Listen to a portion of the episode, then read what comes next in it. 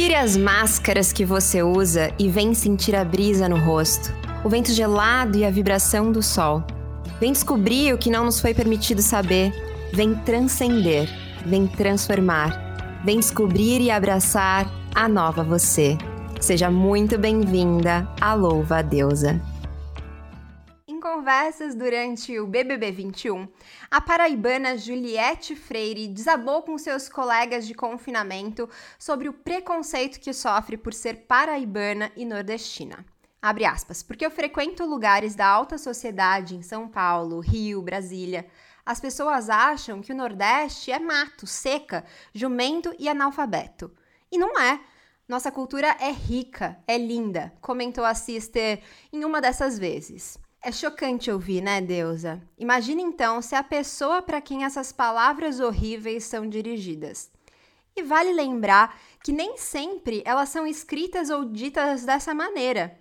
Se você, assim como eu, conhece alguém que tenha migrado do seu estado de origem para outro canto do país e teve seu sotaque ou alguma outra característica da sua cultura local usada como piada naquela rodinha de conversa desagradável, fica por aqui. Hoje nosso papo é sobre preconceito regional, mais especificamente contra pessoas nordestinas. Esses episódios que aconteceram com a Juliette repercutiram muito na mídia, afinal, estamos aqui falando do reality show mais assistido do Brasil. Apesar disso, é necessário lembrar. Acontece diariamente com milhares de pessoas e mais frequentemente com nortistas e nordestinos.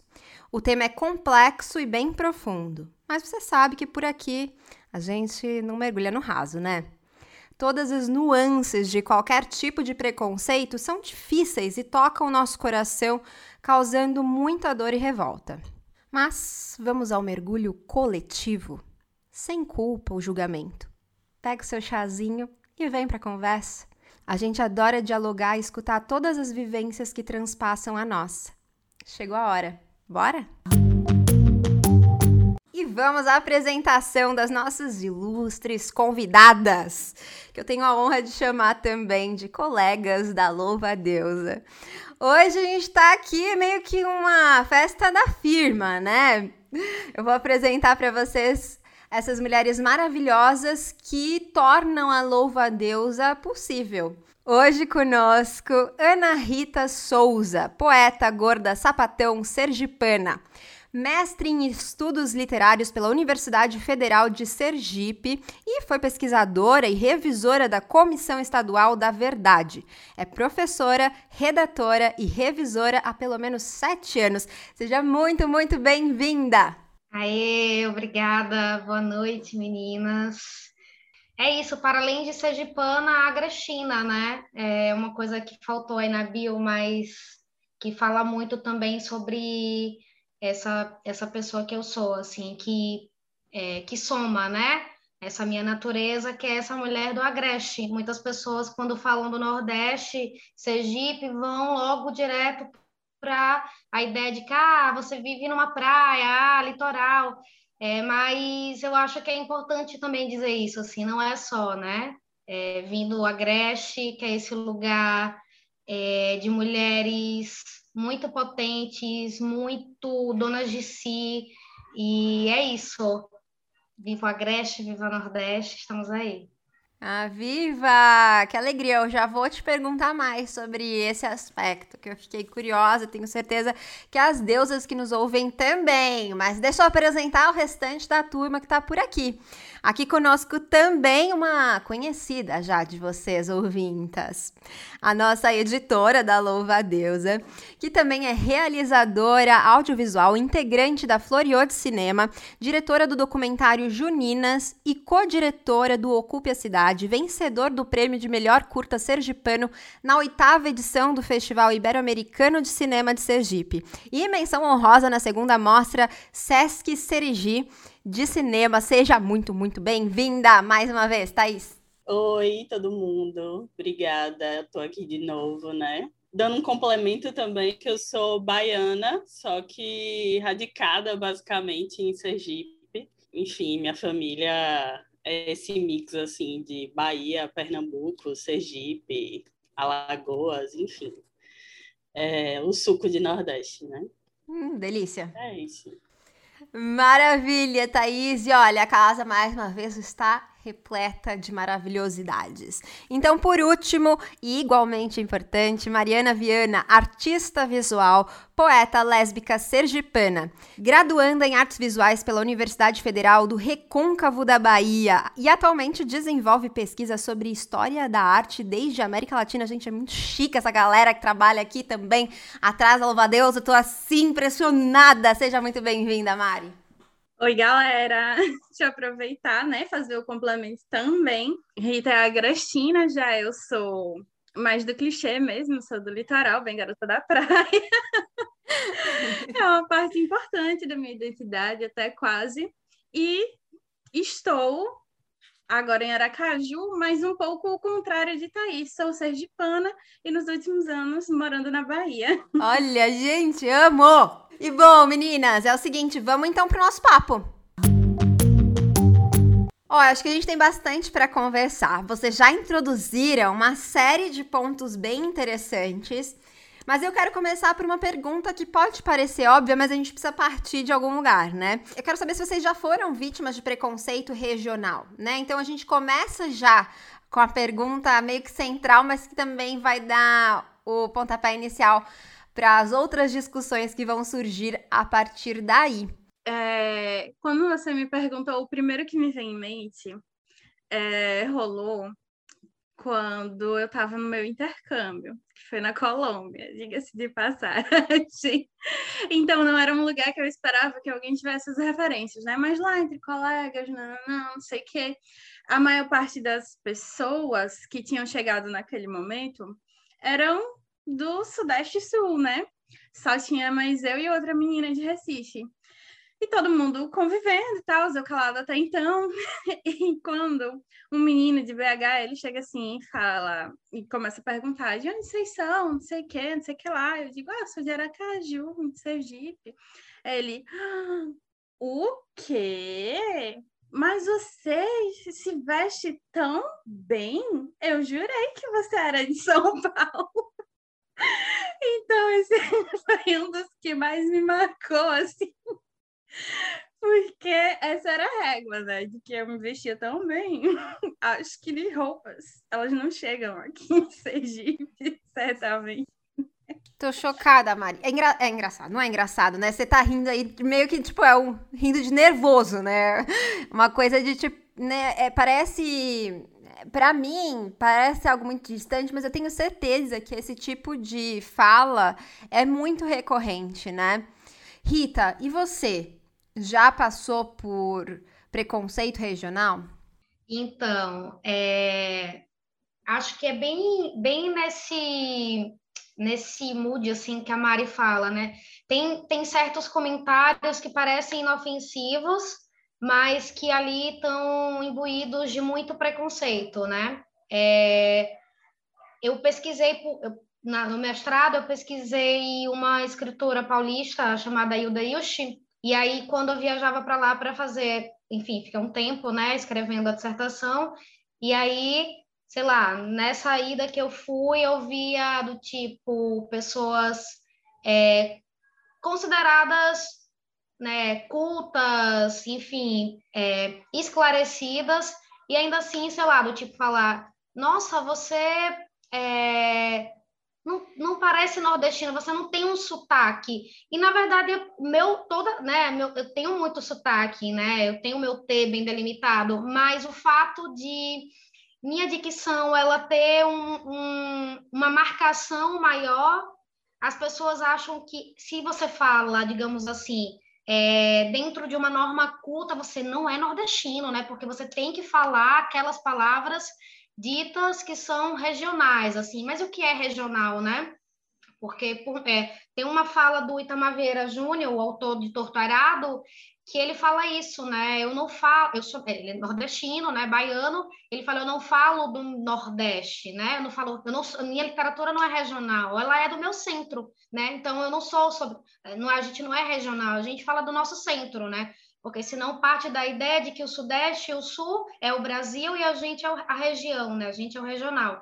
A gente é aquele lugar ali. E por conta disso também ouvi, por exemplo, sei lá, nas eleições da Dilma ali, lá, na, enfim, é, saudades da minha ex, é, de uma circunstância em que eu estava falando com um namorado de um amigo meu e ele dizia, ele, ele é, morava é, em Floripa e assim, em algum momento ele falar, vocês nordestinos são sustentados por nós, assim.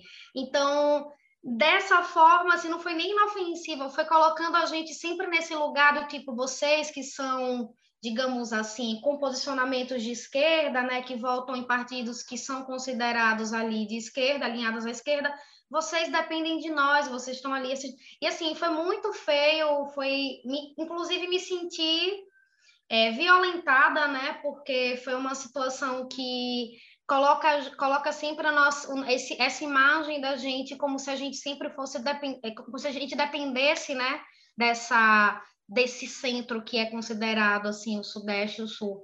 É, e uma outra situação, já para encerrar, é, foi uma situação de, sei lá, assim, que realmente foi inofensiva, mas que demonstra bem assim esse lugar do que é o Nordeste, assim, para para muitas pessoas que não vivem aqui, assim, ah, ah, é uma outra, a gente conversando, eu estava tava no interior de São Paulo e aí a, essa pessoa falou, ah, ótimo, acabei de encontrar uma outra pessoa, estava com uma outra pessoa é, que veio de tão pertinho de vocês, assim, aí eu, ah, pertinho de Sergipe, né, achei Bahia, né, e ela, do Piauí, e aí, assim, aí eu fiquei tipo, ah, mas a gente. Porque, assim, é muito inofensivo, mas ao mesmo tempo faz parecer que é sempre esse lugar de. É, de não se importar mesmo, né? De colocar a gente nesse lugar distante, assim. Nós somos o outro do, do, do, do Brasil, sendo que o Brasil realmente é um país continental, né? É difícil é, de mencionar, assim, né? Mas esse lugar que coloca a gente como regional é um lugar que enquadra, né? Tem muitos pontos na sua fala bem interessantes, assim, né? Eu, eu durante as eleições, né? Não, durante o golpe, né? Na, naquela época do golpe, eu, eu lembro de ouvir muitas vezes é, coisas muito semelhantes e ler muito disso na internet e, e de bloquear umas dezenas de pessoas por esses compartilhamentos, assim.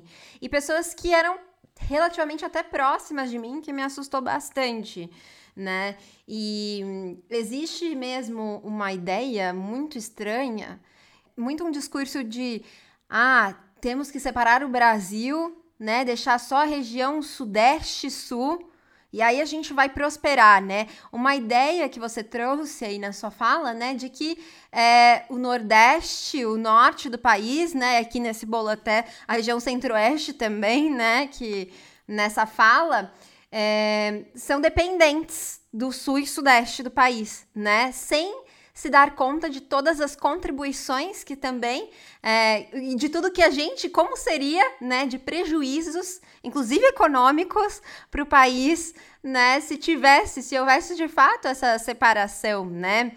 É, é, é realmente esse papo dá para a gente ir mergulhando, né, e descobrindo todo um emaranhado de uma série de outros preconceitos que estão embutidos nesse. E tem esse outro ponto também, né? Tô me estendendo aqui, mas é só pra gente também já colocar aqui como tópicos pra gente conversar depois, né? De, de colocar todo o Nordeste num grupão. E aí, ah, no Nordeste fala assim, no Nordeste o sotaque é assim. E aí eu lembro também de criança é, ouvir pessoas imitando o sotaque nordestino. Mas peraí, de onde, né? É esse sotaque que você tá, tá reproduzindo, né?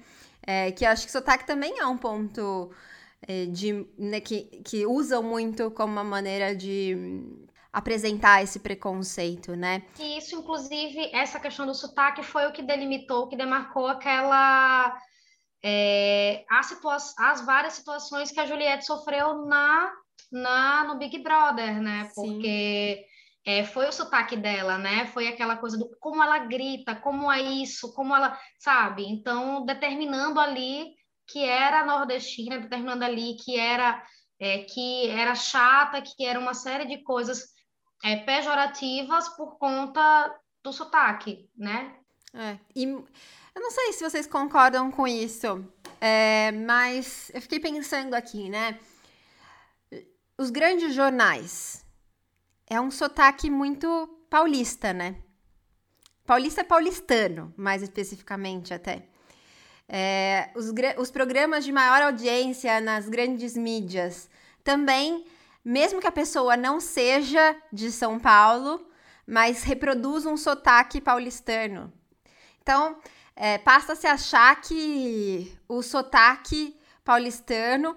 É que é aquilo, né? Ele se traveste de neutro. É, exatamente essa isso. É, essa é a jogada da parada, porque, nossa, talvez até um carioca não não se veja nesse dentro desse sotaque, né? sendo que eles estão ali do lado.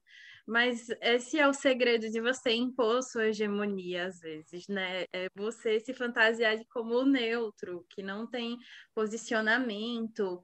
É como Rita falou, é, de alguma maneira se construiu o Nordeste, o Norte como o outro do Brasil. Uhum. E aí esse Brasil, ele é necessariamente, né, paulistano, quando passando a barra indo ali para o Rio, para o Sul, né? Enfim. Exato. Enfim, vamos lá, Thaís, me conta aí, e você?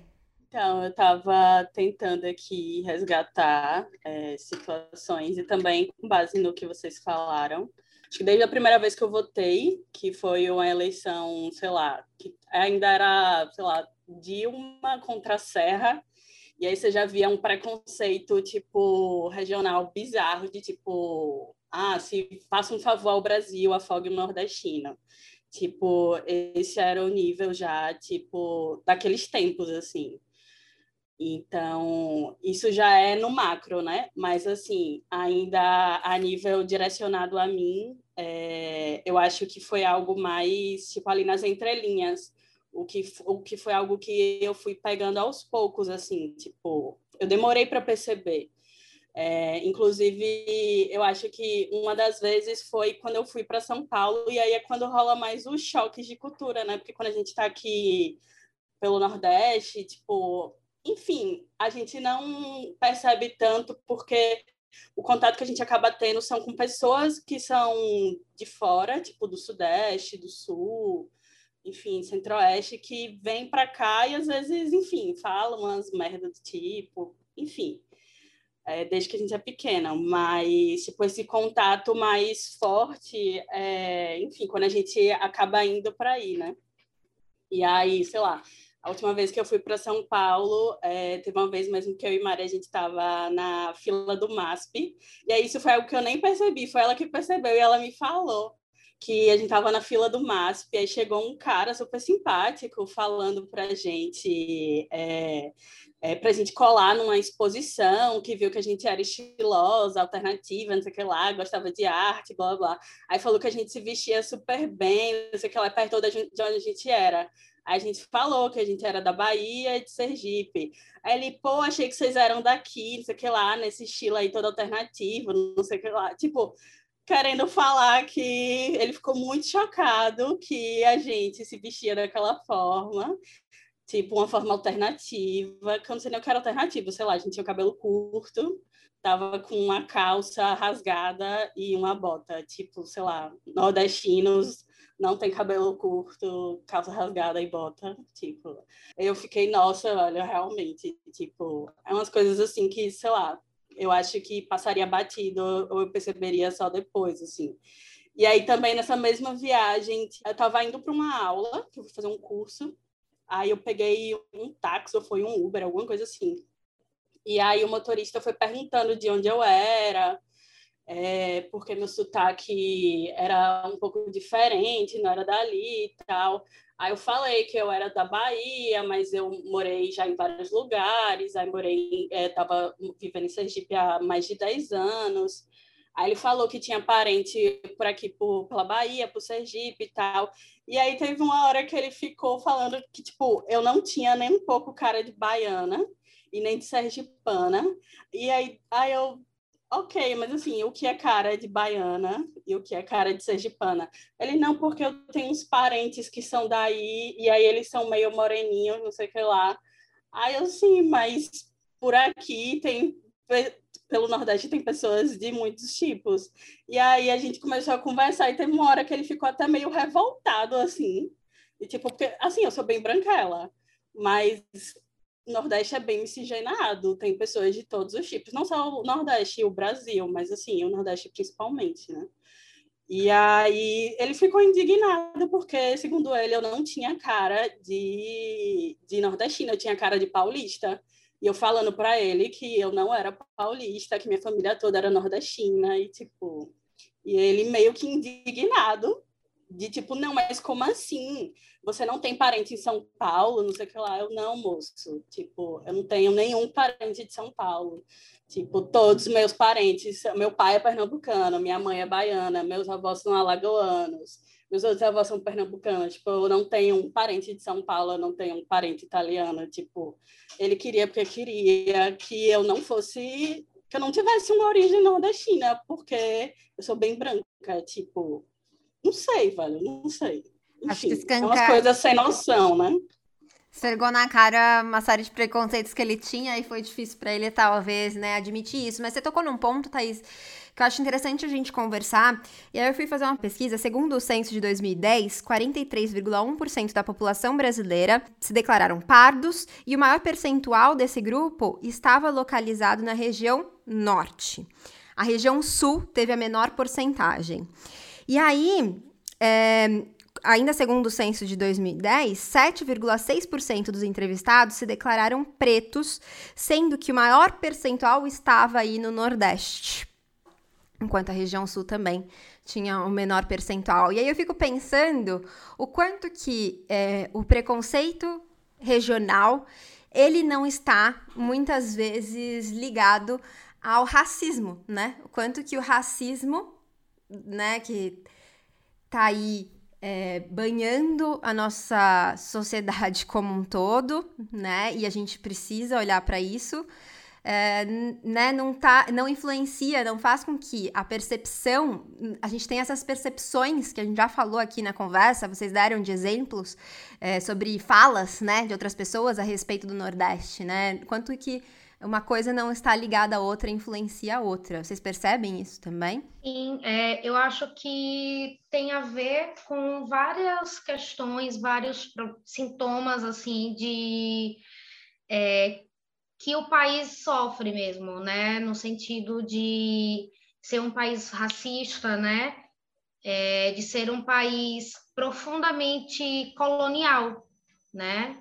Um país que, é, inclusive, quando você pensa no Sudeste e talvez nessa nesse menor percentual assim de pessoas pardas e negras, mas você pensa isso acentua, inclusive, o quanto houve colonização ali, né? E o quanto deu certo, o quanto foi positivo nesse sentido desse, dessa, dessa coisa imperialista, assim, esse, essa violência, né? Porque você passa a acreditar que é maravilhoso, é quase um, um, um sentimento higienista mesmo de noção de Brasil, né? Dentro dessa, desse lugar que foi violento, desse lugar que é, que demarca muito bem o quanto nós não sabemos sobre nós mesmos, né? Não quer dizer que só no Nordeste, só no Norte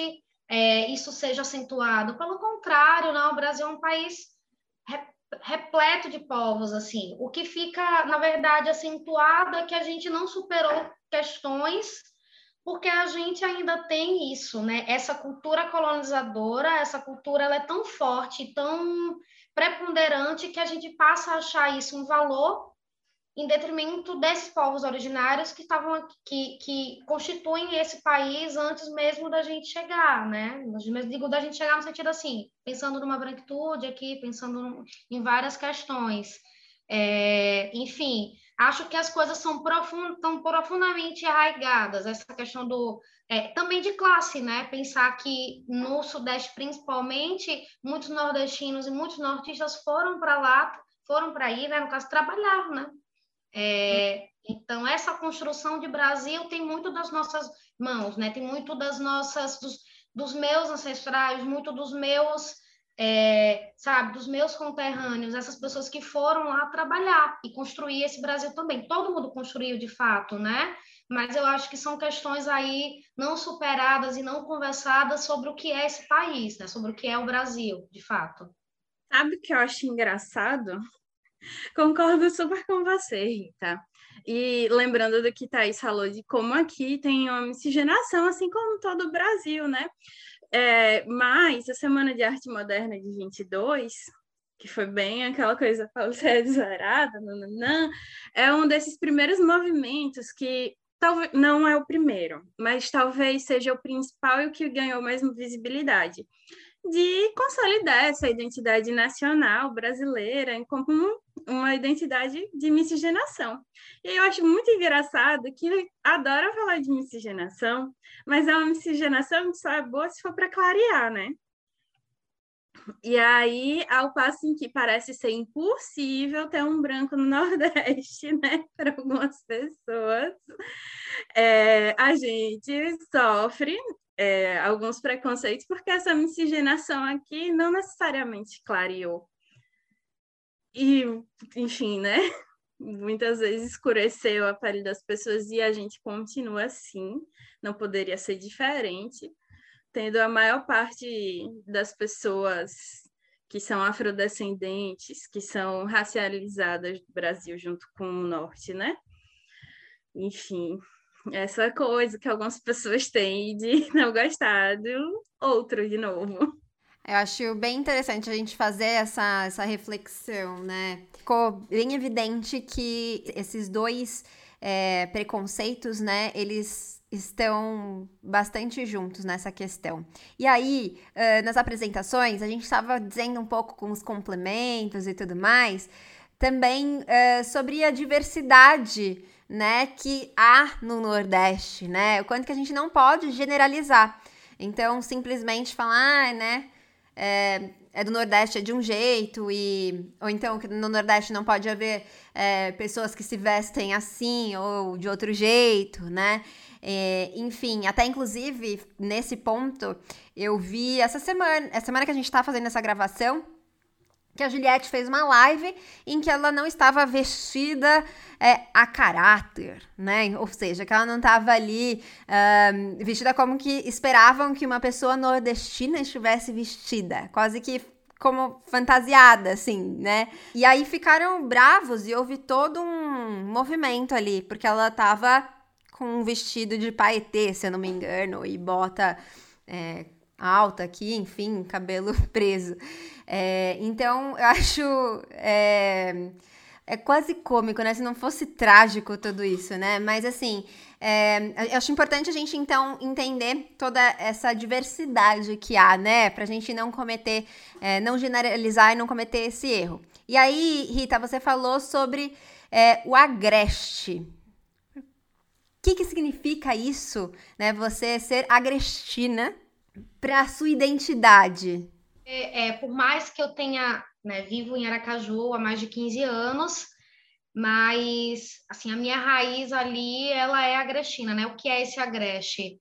Enfim, o Nordeste como um todo, né? As pessoas associam ao sertão ou ao litoral, né? Uma coisa assim, quase são esses opostos que é, complementam essa ideia, assim, né? Então eu fico nesse entre lugar, né? É, o Agreste ele fica numa região, como a gente chama região sul do, do, de Sergipe, né? Fica, como o Sergipe é um estado pequeno, também fica a mais é, eu venho de uma cidade chamada Lagarto, né?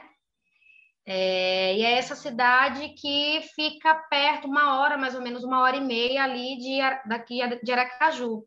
E aí, que, que lugar é esse Agreste, né? O Agreste, o sentido literal dele, é um lugar de pântano, né?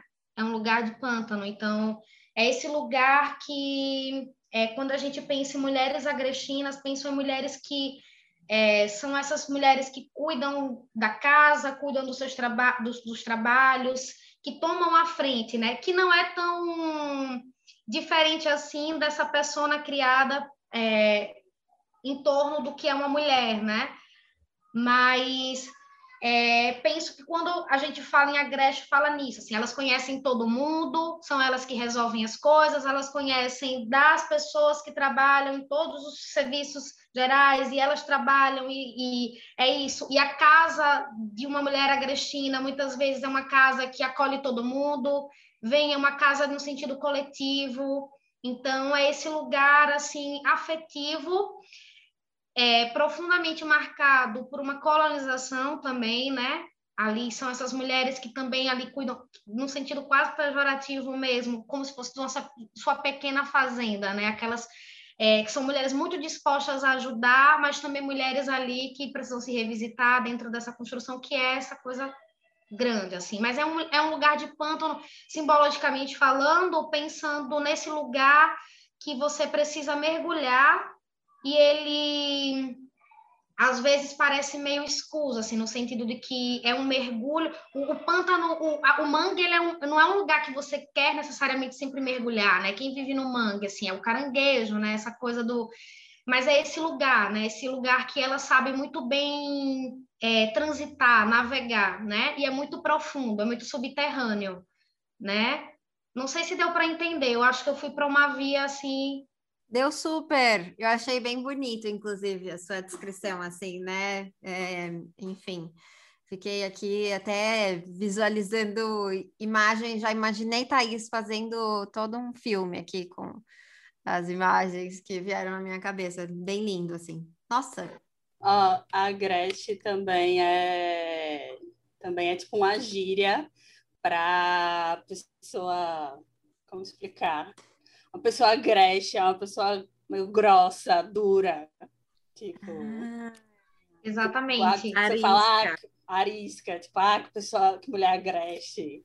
Nossa, que interessante. Tem a ver com, com essa, essa, essa figura, assim, que a Rita descreveu pra gente, né? Pela, talvez, enfim, é, do mangue. Eu já, já fiz todas as conexões aqui, imaginando. Eu acho que talvez eu me chamaria de uma pessoa agreste. Mas aí, gente, tava aqui vendo, né? A gente fala aqui sobre relacionamento, sexualidade, sexo, né? Mas assim, dentro das relações, né? Assim, relações de é, afetivas, relações de trabalho, assim, né? Para além da desse, dessa, desses encontros da vida com esses, esses encontros desagradáveis da vida, é, vocês já passaram por situações assim? Eu só me relacionei com pessoas do Nordeste, olha. Diga, Aí, graças às deusas. É, quanto a isso, eu não tenho muito o que acrescentar. Mas quanto a relações de trabalho, eu trabalhei com umas meninas aí de São Paulo que. Complicadas, né? Pois é. Brincadeira, não tenho nada que reclamar.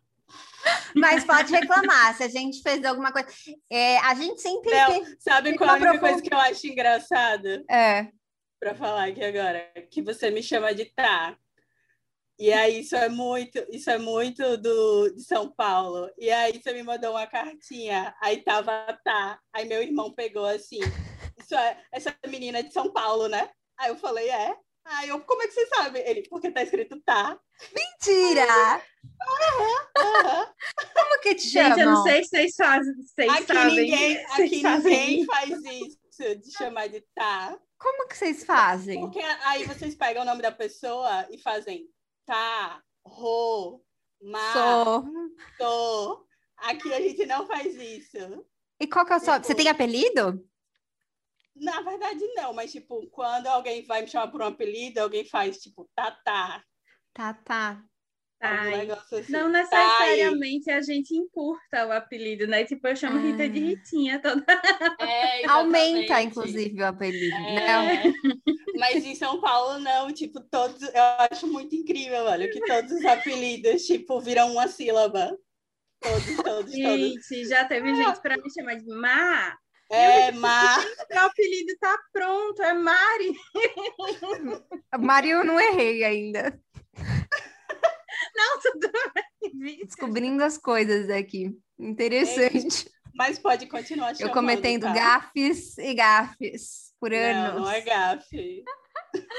É só, Não, é gente, só é- engraçado. É coisa que a gente acha engraçada. Tipo, É. O pessoal de São Paulo faz de todos os apelidos serem sílabas, basicamente. Ai, depois eu quero saber mais coisas que vocês acham engraçado que a gente faz, porque é isso, né? A gente né, fala muito sobre é, particularidades, gírias, trejeitos, sobre a cultura, né? ah, do Nordeste, aí falando, né, mais uma vez generalizando, mas a gente dificilmente olha para aquilo que a gente faz, né? De vez em quando eu tiro um tempo para olhar para as minhas pra forma que eu falo e tal, mas eu, por exemplo, esse negócio de encurtar, ah, olha eu, eu já achei que era no mundo inteiro, assim. Achei que todo mundo, era o mundo inteiro fazia, eu achando que era regra mesmo. Mas assim, deixa eu dizer uma coisa. Em uma das matérias que a gente pesquisou aqui sobre a Juliette, sobre essa questão toda que ela viveu lá no BBB 21, é, os entrevistados eles apresentam dois pontos de vista sobre essa discussão, né, que são bastante pertinentes. O professor Durval Muniz diz que a- associa os episódios sofridos pela Juliette mais ao preconceito que à xenofobia. E a gente ouviu muito também eh, por aí nas redes e tal a questão da, por exemplo, da Carol Conká, né, eh, falando do termo xenofobia. É, vocês veem uma diferença nesse- nessas- nesses dois termos e como que vocês aplicam? Primeiramente, salve Duval Muniz, porque um dos grandes assim que fala sobre isso, né, a invenção do Nordeste, essa ideia que, gente, que se tem, né? Eu concordo. Eu acho que a gente até conversou aqui isso so- é, sobre isso, né? De não é só uma xenofobia, é um preconceito ali diluído, às vezes não, de do que representa aquele sotaque, do que representa não só o sotaque, mas a forma como ela se manifesta, aquela coisa do CAC, tu- tudo, todo, toda aquela semiótica em torno da Juliette é, perpassa o que se espera também do, do- é, essa ideia do que do, do Nordeste, mas pensando nessa é, nesse preconceito mesmo, preconceito racial, um preconceito classista, né? De um preconceito muito maior, né? Mas é justamente que, que eu volto sempre a falar nisso, assim, é uma questão mal resolvida para todos nós brasileiros, né? Não é uma coisa que se coloca só na conta do sudestino, sulista, centro-oeste, fora, fora desse âmbito norte nordeste, né? Mas é um problema que todos temos que resolver, que temos que reavaliar. Essa, essa, essa ideia é, que veio desse processo colonial, né?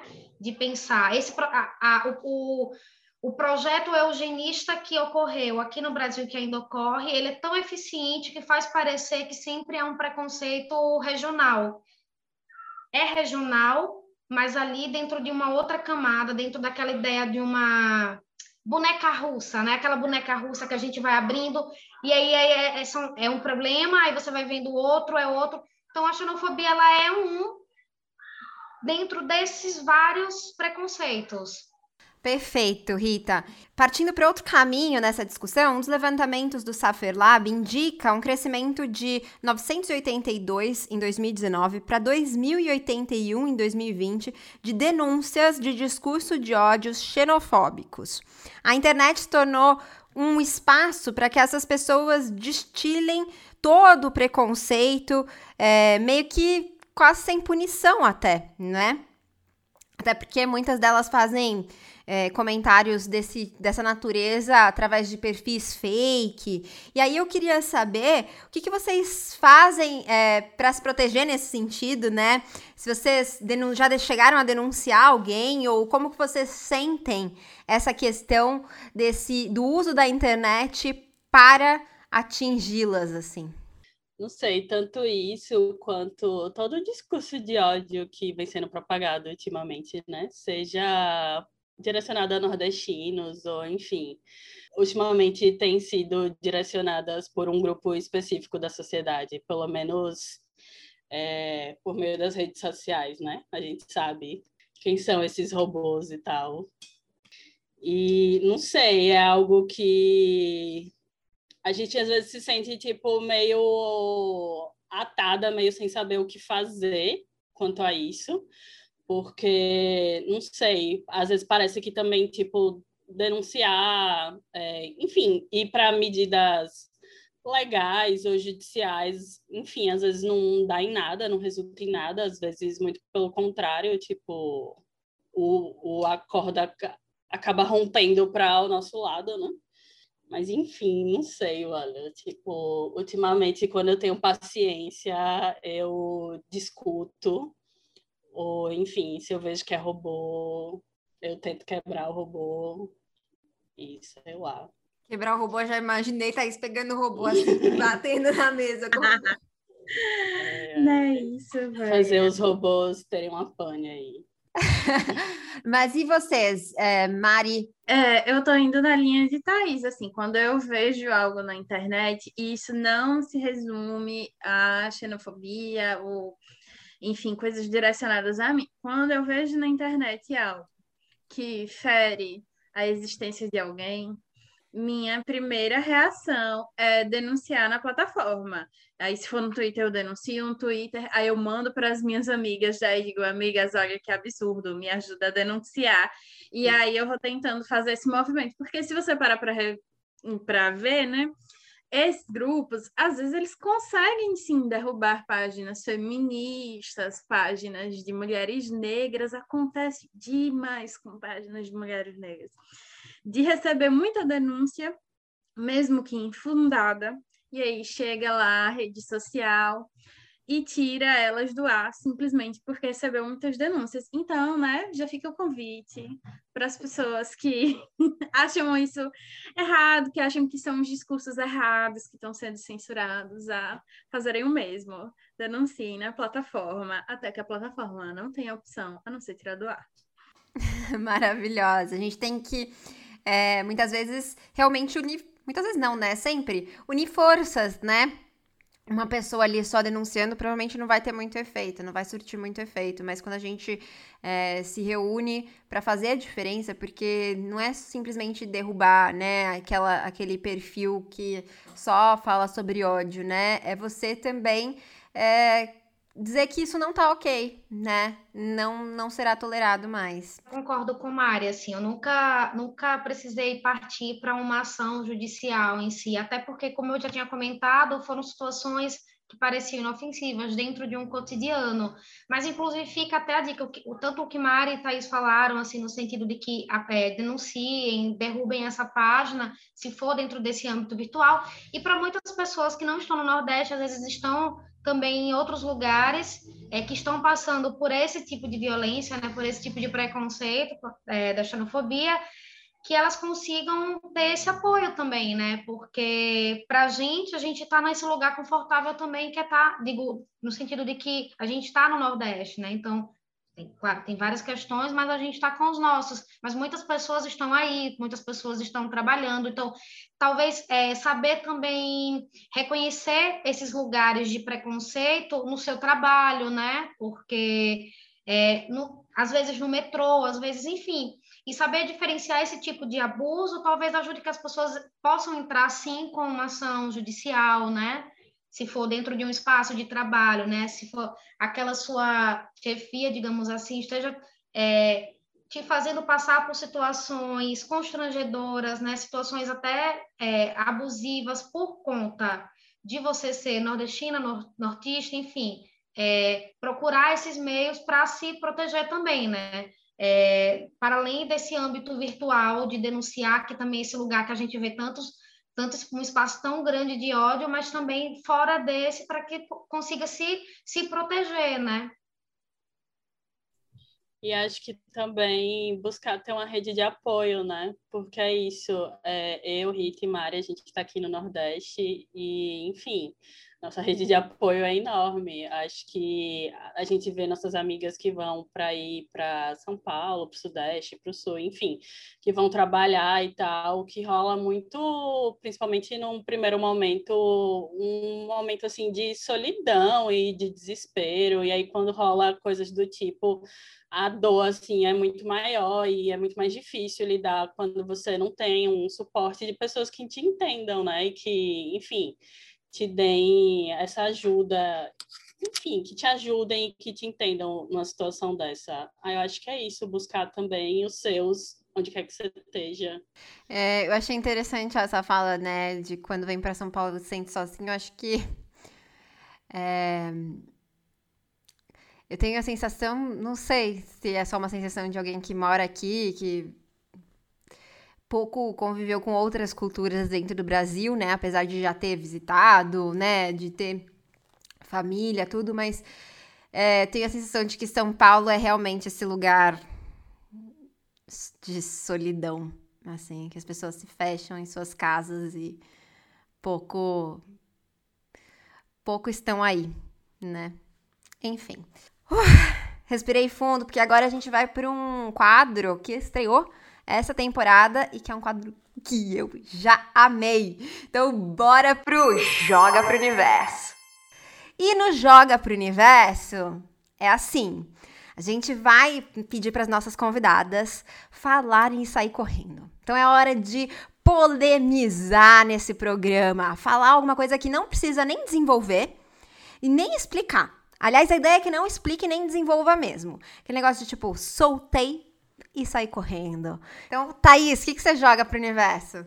Eu acho que o Sudeste precisa muito mais do resto do Brasil do que o resto do Brasil precisa do Sudeste. Então é isso. Se vocês querem se separar, assim, se separem. Boa sorte. Ah, deu aquela vontadezinha de continuar esse papo, mas não é o jogo, então vamos passar para Rita. Rita, o que, que você joga pro universo? Gente, eu tô amando esse quadro. Eu adorei de Thaís, até eu fiquei, ah, eu queria ter falado isso também.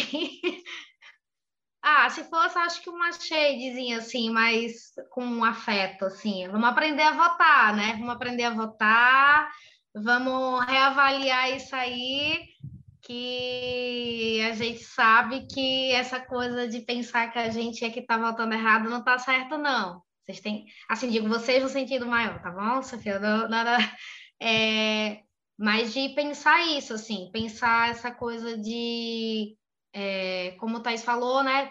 Quer separar, quer isso, quer aquilo, mas sempre volta para essa coisa do a gente não sabe votar. Eu acho que, na verdade, vocês não estão vendo, assim, digo, no sentido sudeste, é, centro-oeste e sul, principalmente, é, vocês estão pensando aí com outro... Tá errado, assim, tá? Volta uma casa, duas casinhas, e vão pensando aí que a gente a gente tá votando certo. Tenho que concordar, mas segue o jogo que dá vontade, gente, de falar várias coisas, porque Letícia, como que você me arruma um quadro desses que eu fico até com ansiedade aqui?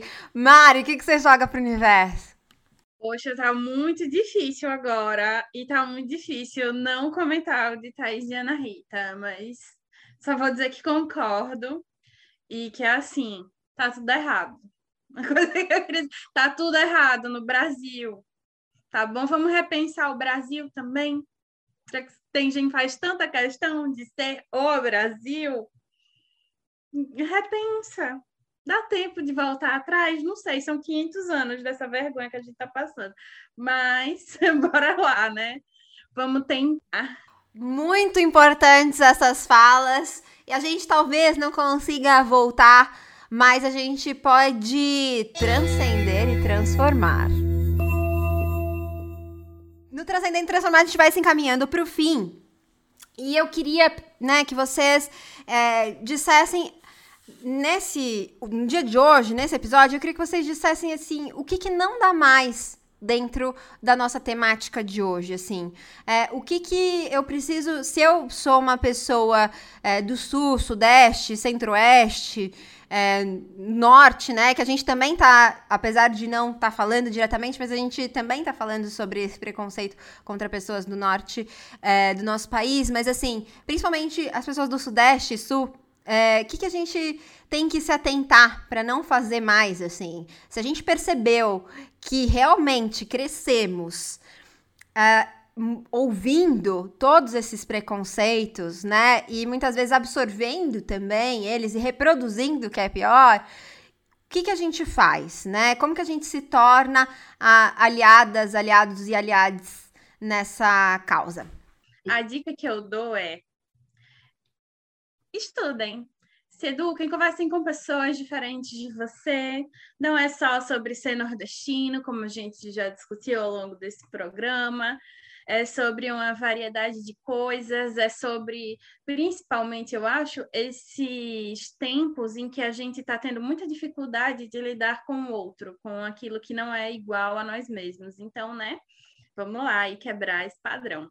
Muito obrigada, Mari. Obrigada pela sua participação também no nosso programa de hoje. Eu amei tê-la aqui conversando com a gente. Eu queria aproveitar e pedir para você deixar o seu arroba. Oh, meu Deus, eu tive que vir aqui e abrir o Instagram para olhar minha arroba. Mas ainda sou dessas que muda a gente. Mas quando sair o programa ainda vai ser essa, Mariana, com dois N's, Viana, com um só, underline. E os links para outras redes, etc., vão estar lá. É isso. Obrigada, Mari. Eu vou passar agora para Thaís. É, Thaís, então o que, que você acha que a gente precisa? Qual que é o. Vou, mudar a pergunta agora, para a gente dar uma variada um pouquinho.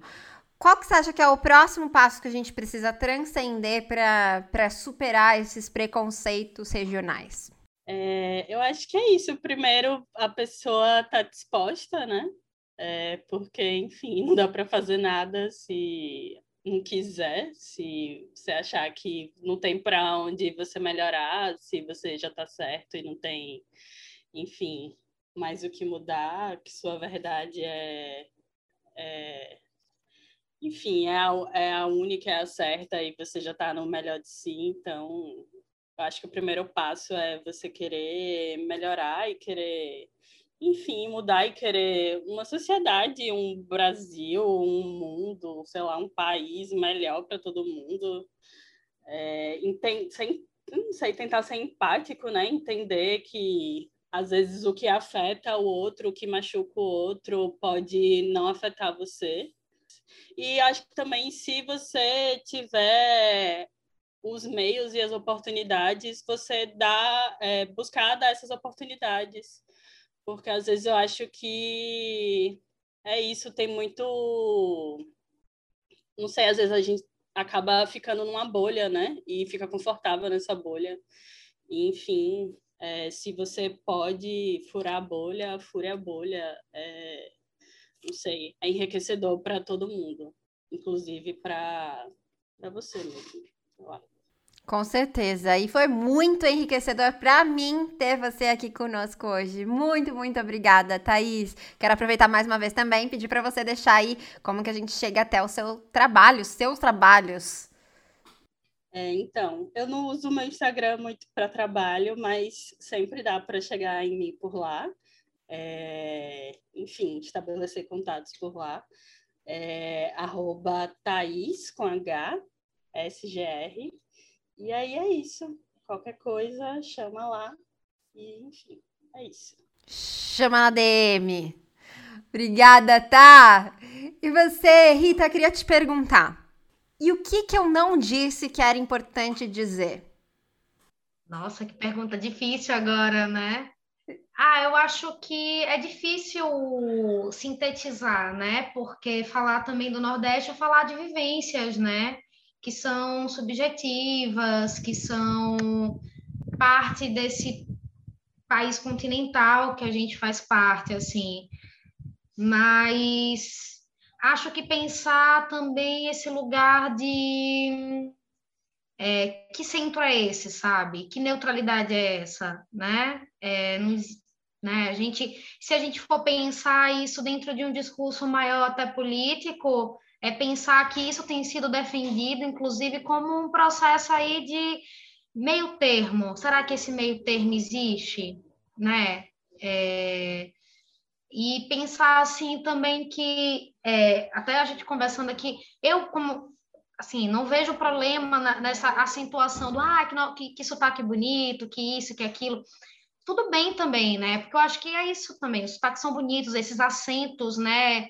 É, da, de como a língua ela é tão mutável, como ela é tão complexa mesmo sendo uma língua só, assim, essa, essa língua que é una, na verdade ela não é una, né? Ela é tão maior, ela, ela é tão diferente nessas, em, em todas essas regiões, mas se a gente for, sei lá, para uma cidade no interior da Bahia, que fica mais próximo de, é, de, Minas Gerais, o acento gráfico vai ser diferente, o acento gráfico vai ser diferente se for, sei lá, numa Bahia mais próxima aqui de Sergipe. Então, assim, é muito, é muito, muito complexo. Assim, acho que é pensar também, não, acho que também não ficar sempre tão é, receosa de falar, sabe? Eu acho que o preconceito ele mora justamente dentro de processos que são muito outros, assim. É quando nos colocam como é, com, certo exotismo, né, de regional, nos colocam como sempre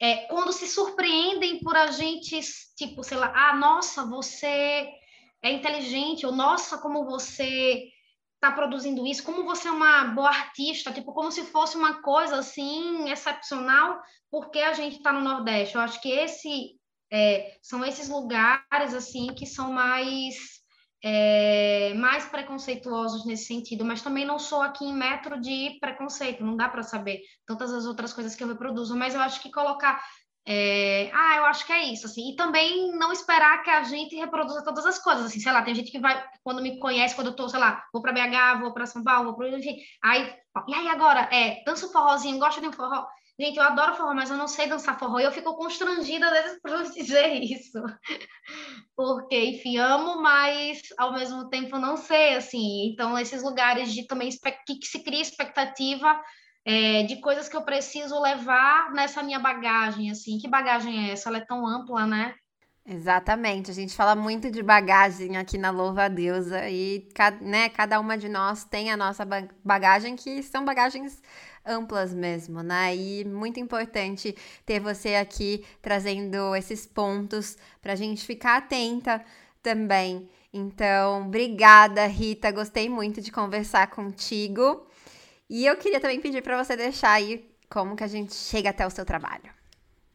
Vou, vou corroborar com o que Thais falou. Assim, eu também não, não uso muito como uma ferramenta de trabalho em si, mas estou lá e aí é mais fácil de me encontrar. É, arroba vulgo Ana Rita no Instagram. E aí podem ter acesso a outras coisas também, enfim. É, é isso. Maravilhosas, eu adorei essa conversa gostosa, assim. Queria muito que as nossas ouvintas e espectadoras pudessem conhecer também é, as outras carinhas, né? As outras faces aqui, as outras mulheres que constroem também a louva a deusa. Então, eu acho que a gente também conseguiu avançar pelo menos um pouquinho. Não sei se foram metros, mas acho que foi um, um, bom ponto de partida, né, para a gente avançar nesse tema tão importante. E a gente encerra por aqui mais um episódio da sexta temporada, o segundo dessa temporada. E com a promessa que já já a gente está de volta com mais um tema que merece toda a nossa atenção. Deusa, eu te desejo relações prósperas e respeitosas acima de qualquer coisa. Viva o meu, o seu, o nosso prazer. E até a próxima.